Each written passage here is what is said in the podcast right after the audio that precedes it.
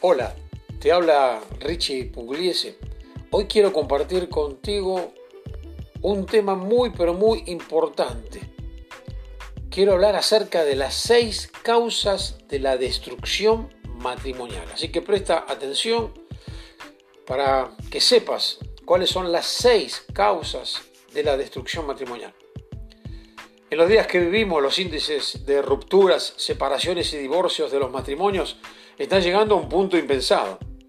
Esta situación nos ha llevado a pensar que tener un buen matrimonio es la excepción y no la norma. En la vida nada sucede por azar o casualidad. Todo tiene una causa y un efecto que hace que sucedan las cosas. Un matrimonio no se deshace o destruye de un día para el otro, pero debemos saber que existen seis causas que colaboran en forma directa e indirecta para destruir la vida matrimonial.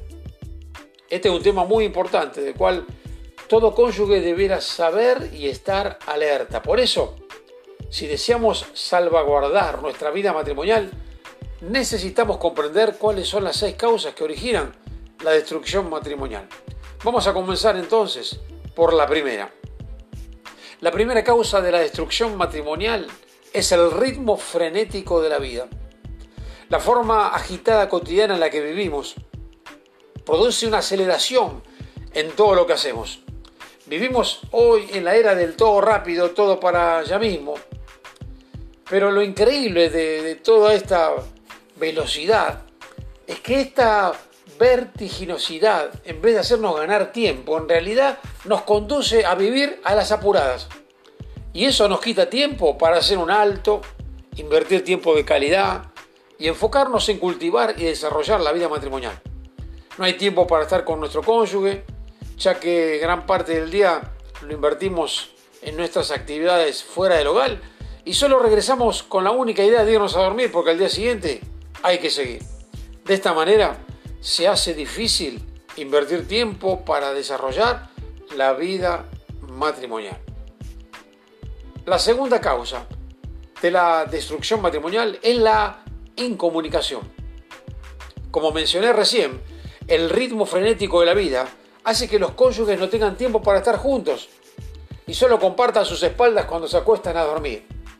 El cansancio y el agotamiento físico predominan y les impide estar lúcidos para invertir tiempo de calidad el uno con el otro.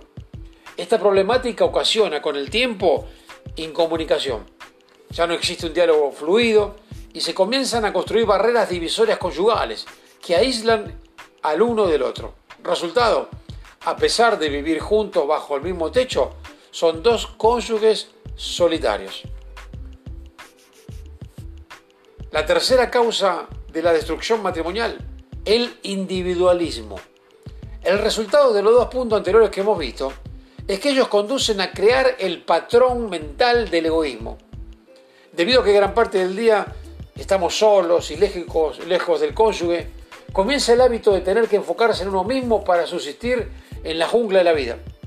Esto con el tiempo transforma a la persona en un ser individualista que le hace perder la capacidad para interrelacionarse con su cónyuge.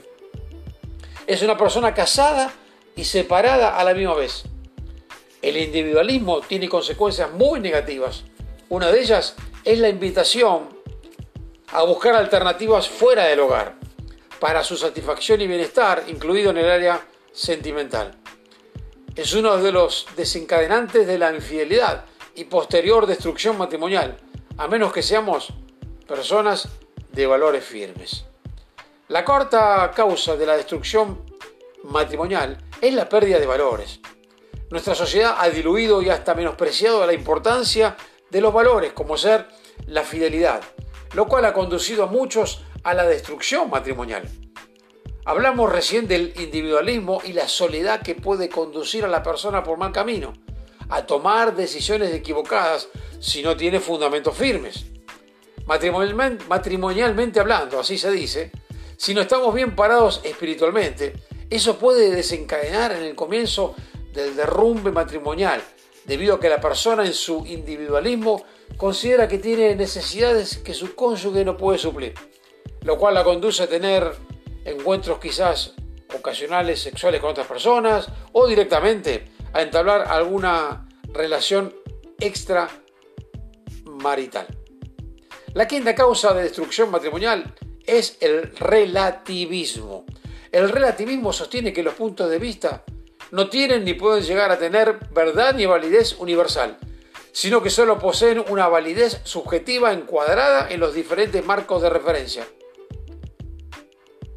Eh, Richie, no entendí lo que está diciendo. Se lo digo con palabras simples. Nada es absoluto, sino que todo es relativo. Si la persona considera que algo es bueno, aunque sea malo, lo hace para su placer o beneficio. Total, está bien. Esta clase de pensamiento atenta contra la idea de tener valores firmes y absolutos, como los que enseña la palabra de Dios. Cuando una persona no tiene valores firmes, le da lo mismo hacer lo bueno que lo malo. Es lo mismo ser fiel que infiel al cónyuge y hasta se pretende justificar conductas como la de amo a mi cónyuge, pero a la vez necesito tener otras relaciones fuera del hogar. El relativismo en este punto nos lleva a justificar nuestras acciones incorrectas, porque ya no existe el valor del amor y fidelidad absoluta hacia una sola persona para toda la vida. La última causa de la destrucción matrimonial es el alejamiento de Dios y sus principios. Pretender vivir la vida sin tener en cuenta al Señor, el creador del matrimonio y los principios familiares, es como caminar por la jungla de noche, rodeado de feroces depredadores, pensando que nada malo nos puede suceder. Vivir sin aplicar los principios de Dios para la vida matrimonial es una ventaja muy grande que se le da al enemigo para que destruya el matrimonio.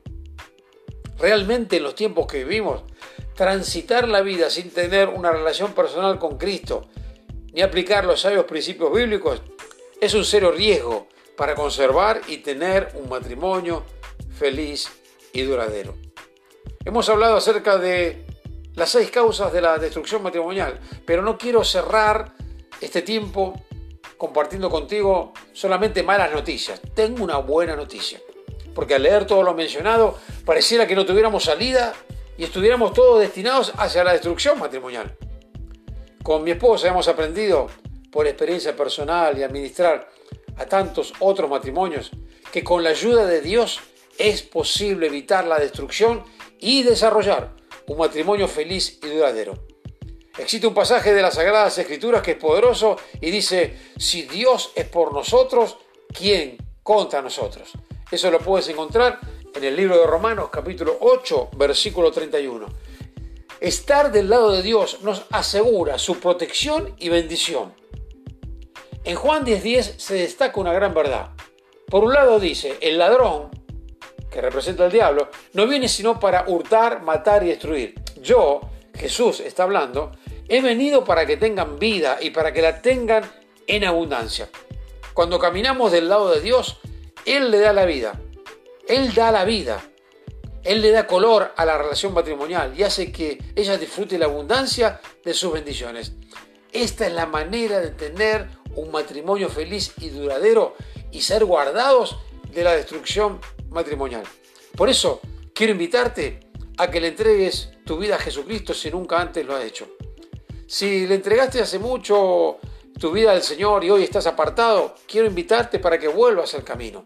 ¿Sabes que En los tiempos que vivimos, la única manera para avanzar, para desarrollar un matrimonio feliz y duradero, está en los principios de la palabra de Dios. El Señor quiere bendecirte, el Señor quiere ayudarte.